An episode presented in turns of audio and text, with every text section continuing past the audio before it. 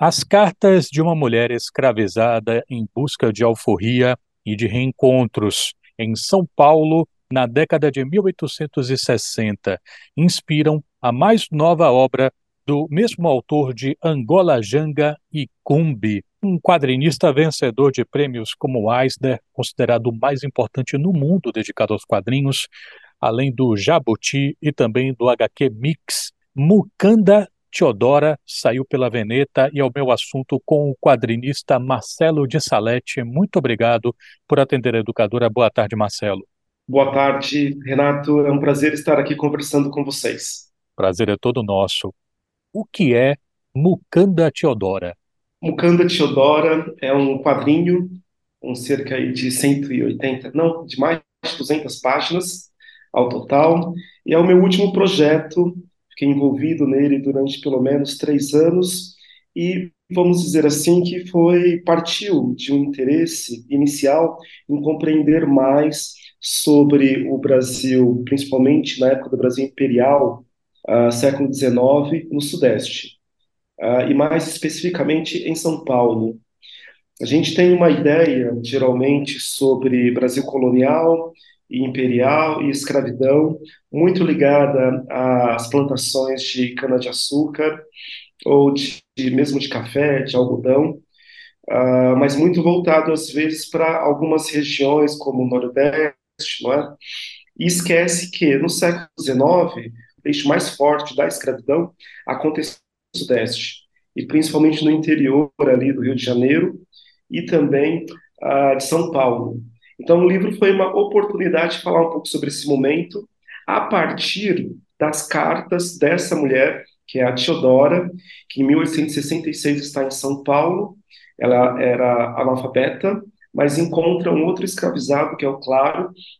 Ele sim sabia ler e escrever, e ele escreve essas cartas para a Teodora, tentando contato então com seu esposo, com seu filho, e tentando arranjar aí dinheiro não é, para sua alforria e para voltar para a África.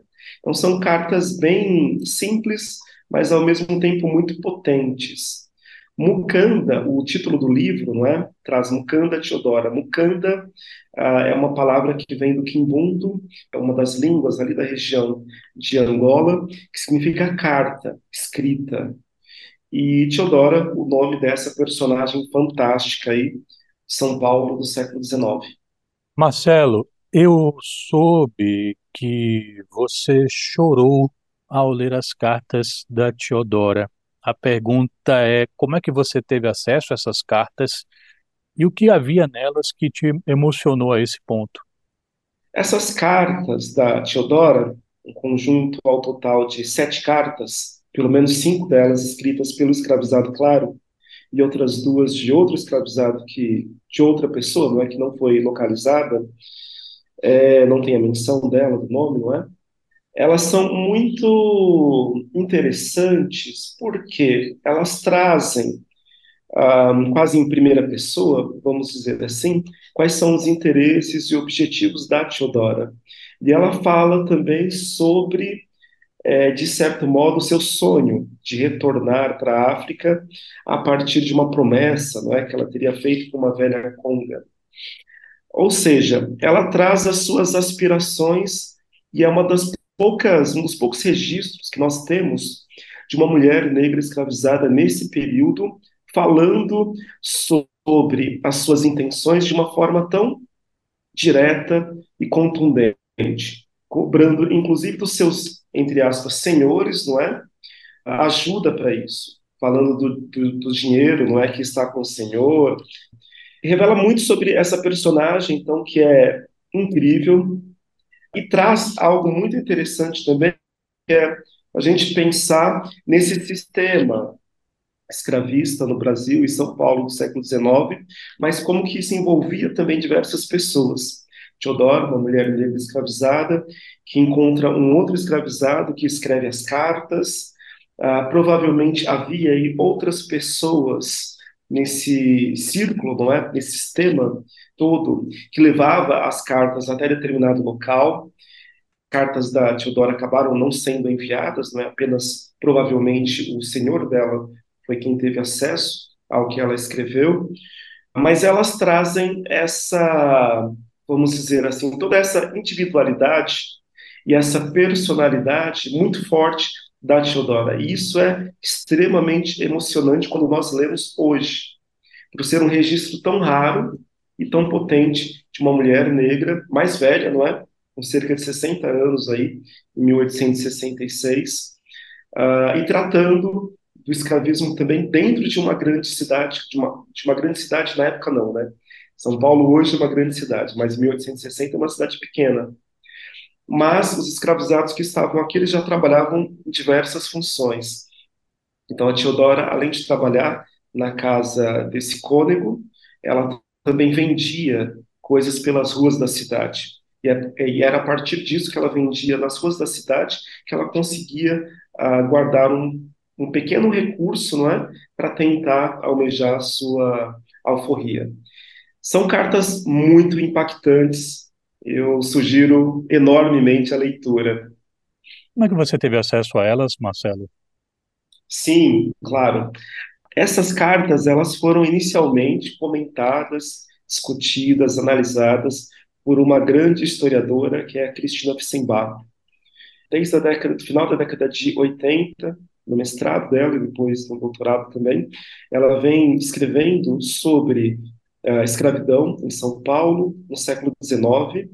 E essa historiadora, a Cristina Fissenbach, foi quem encontrou primeiramente as cartas da Teodora no Arquivo do Estado, aqui em São Paulo. Ela reproduz, reproduziu as cartas, né, redigitou, transcreveu as cartas e reproduziu uh, no seu livro Sonhos Africanos, Vivências Latinas, uh, muito tempo atrás, algumas dessas cartas, duas ou três. Mas no quadrinho Mucanda Teodora é a primeira vez que nós conseguimos imprimir novamente, uh, reproduzir, não é? As sete cartas, o conjunto das cartas todas, não é? Revisar e com uma nova qualidade também. Mas o, a primeira pesquisadora que encontrou as cartas da Teodora foi a Cristina Wissenbach nas cartas, no anexo né, do, do, do quadrinho, você traz bastante informação contextualizando a obra. E, e, tem uma coisa curiosa, né, que é o destaque que vocês dão à conga que fala comigo. A Teodora fala nessa conga que fala comigo. Quem é essa conga que fala com Teodora Marcelo? A Teodora é uma mulher não é, que em 1860 tinha aí cerca de 60 anos. Ah, provavelmente ela veio da região de Angola e do Congo para cá. E talvez já fosse aí uma ah, menina, não é? Com mais de 10 anos, uma adolescente. Então, é, nesse momento do tráfico, início do século XIX, muitas crianças chegavam aqui do, no Brasil vindas da região de Angola, e é, principalmente Angola, de portos como o de Luanda, Benguela e também o de Andris. É, nesse momento, então, muitos deles vinham muito jovens, não é? Acabavam não lembrando muito da sua origem, mas a Teodora tem isso de sensacional que é, ela lembra dessa velha conga, ela lembra, não é, de ter feito uma promessa, ela lembra de várias coisas, inclusive fala explicitamente nas cartas que se ela morrer aqui no Brasil, a alma dela, não é o espírito dela, enfim, a, a partir das crenças dela, ela acredita que ela não poderá voltar para sua terra natal. E por isso a grande motivação de voltar para lá. É, essa velha conga provavelmente é uma referência, talvez aí, a alguém importante da sua família, ou próxima dela, não é? Quando ela estaria, quando ela estava na região de Angola.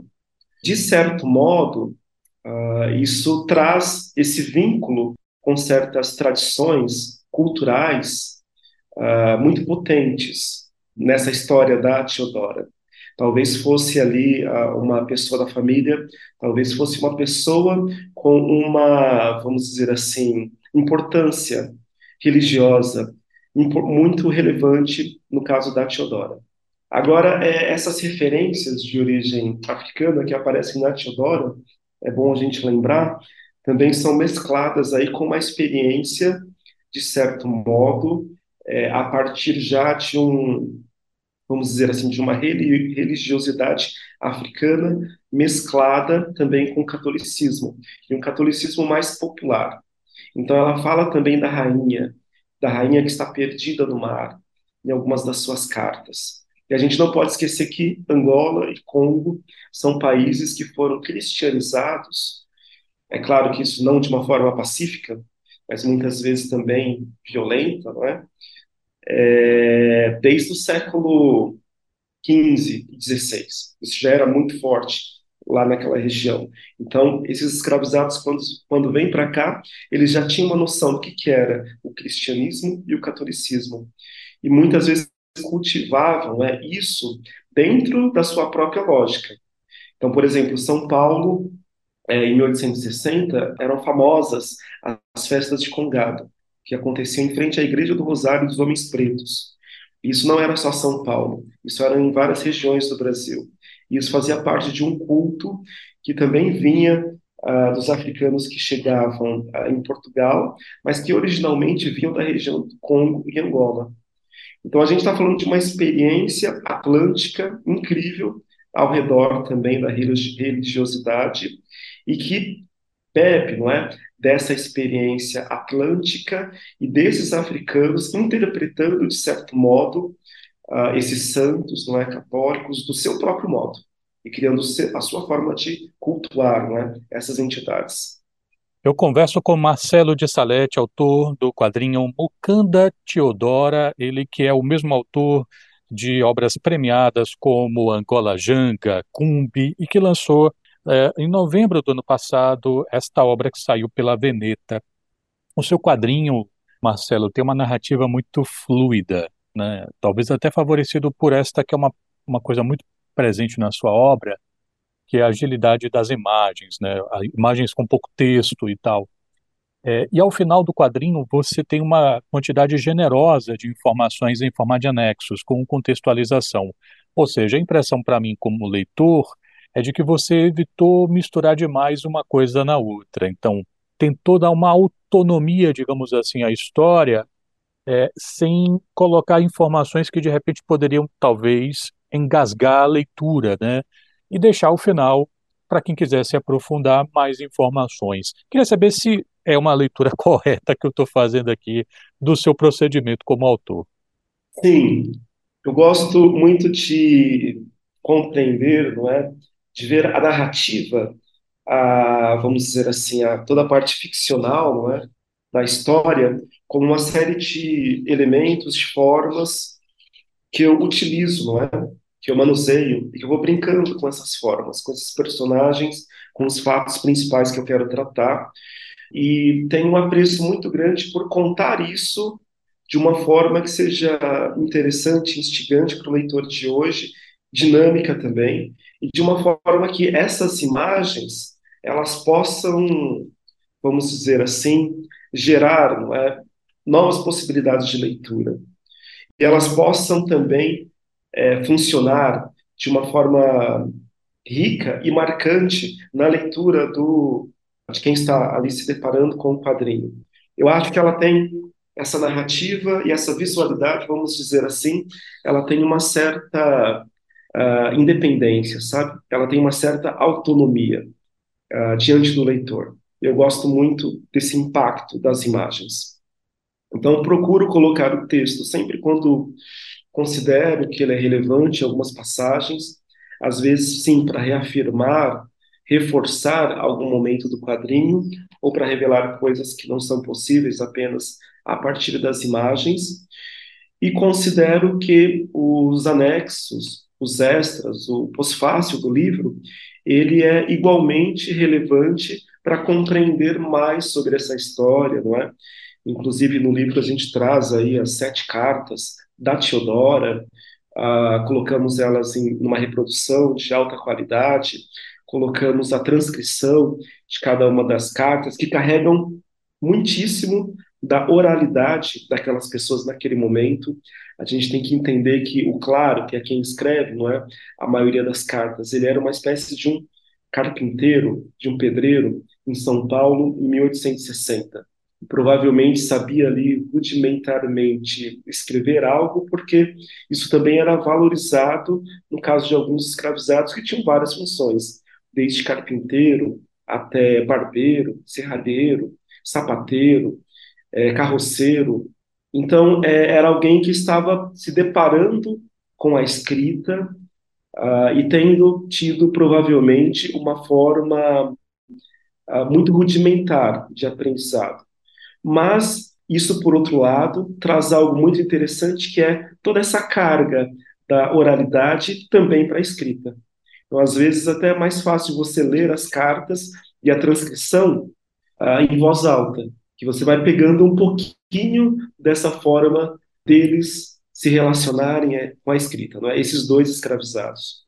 Essas cartas foram essenciais e tá bom, no projeto inicial do livro, né, tinha que ter a transcrição delas e as cartas originais. A gente conseguiu isso depois de uma negociação muito grande com o pessoal do Arquivo do Estado aqui de São Paulo, mas fico muito agradecido por isso. Tive, temos também um pós-fácil, uma cronologia muito interessante falando sobre a presença negra em São Paulo desde o século XVII até final é, do século XIX. Tive o apoio importantíssimo de uma historiadora, que é a Silvana Gerra, que fez o livro sobre história da tatuagem também no Brasil, é, para a realização tanto do pós-fácil, dos extras, quanto também para conseguir as cartas para a gente reproduzir. Temos um mapa falando também do centro da cidade de São Paulo naquele momento, por volta de 1870, e temos um texto extraordinário, magnífico, justamente da historiadora a Cristina Wissembach, é, falando das cartas da Teodora e como foi a sua pesquisa, não é? E trazendo um pouco aí da sua visão sobre essa personagem incrível que é a Teodora. Marcelo, um dos personagens coadjuvantes de Mukanda Teodora é o Luiz Gama, um, uma referência é, do universo jurídico brasileiro, né, da justiça brasileira. É uma figura que teve uma atenção grande de uns anos para cá em diferentes vias expressivas. A gente poderia lembrar o filme do Jefferson D, Doutor Gama, de 2021. A gente poderia lembrar nos quadrinhos Província Negra.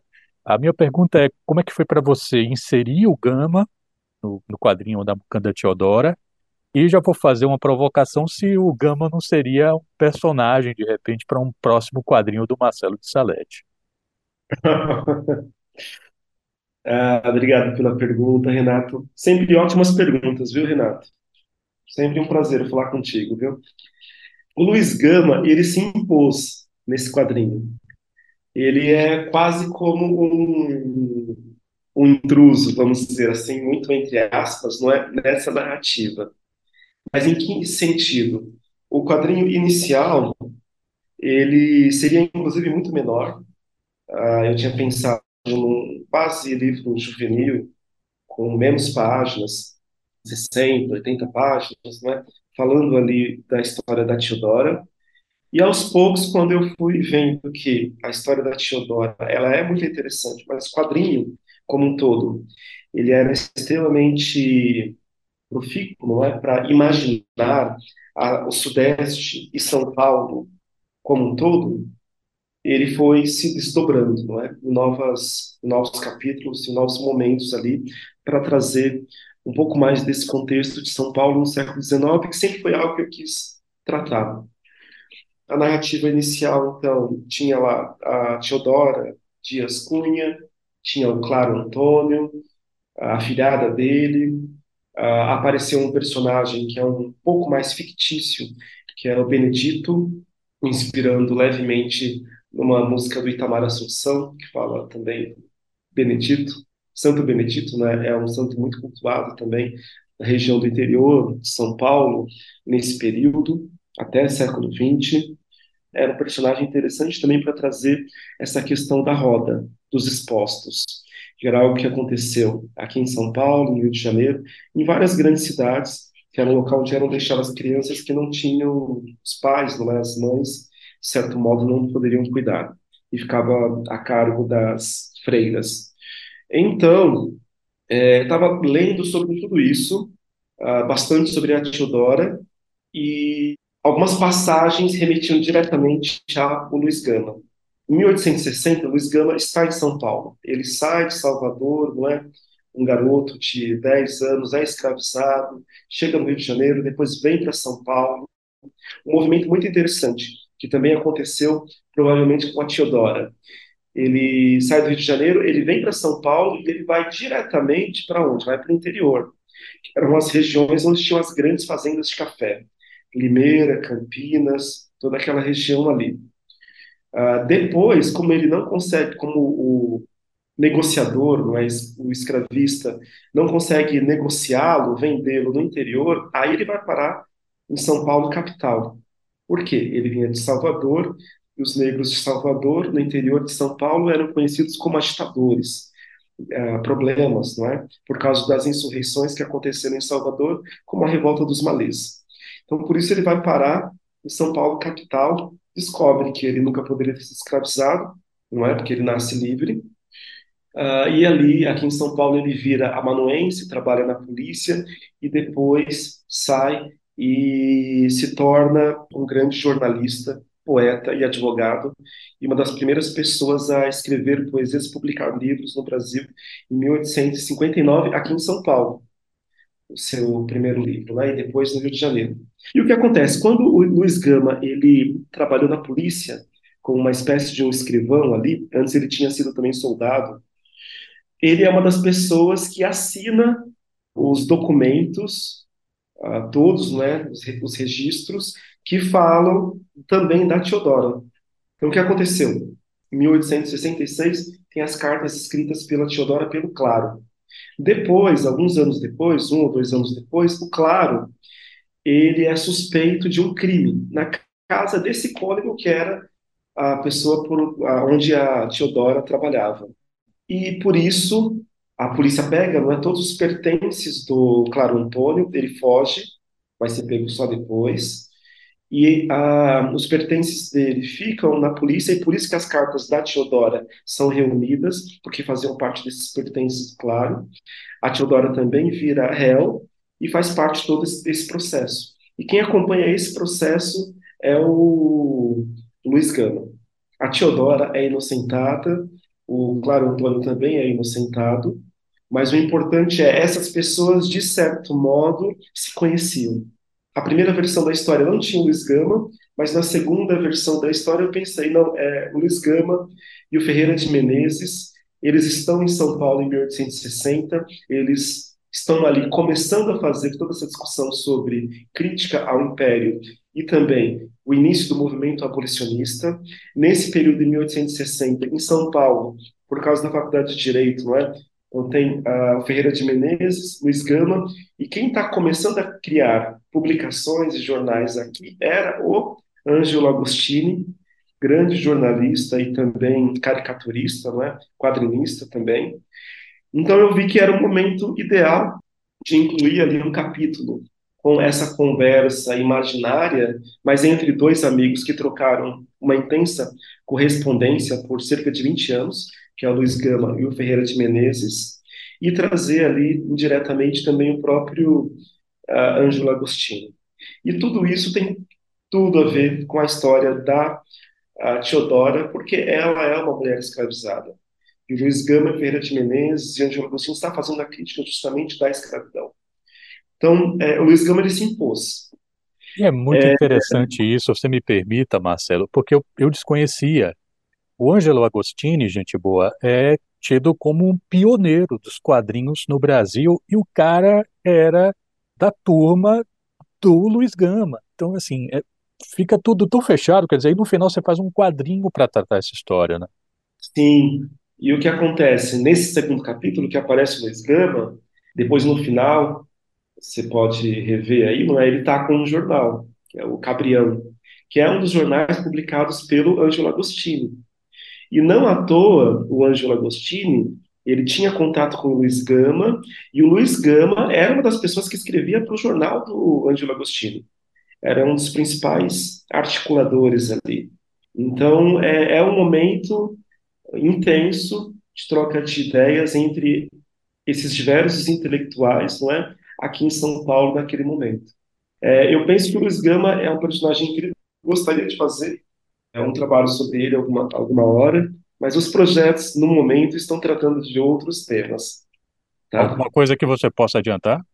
Minha produção um pouco agora está mais devagar, não é? Vamos dizer aqui, aqui que a minha última obra de mais atenção no último momento está sendo a minha filha, que está com sete anos e que dá um trabalhinho, mas é ótimo.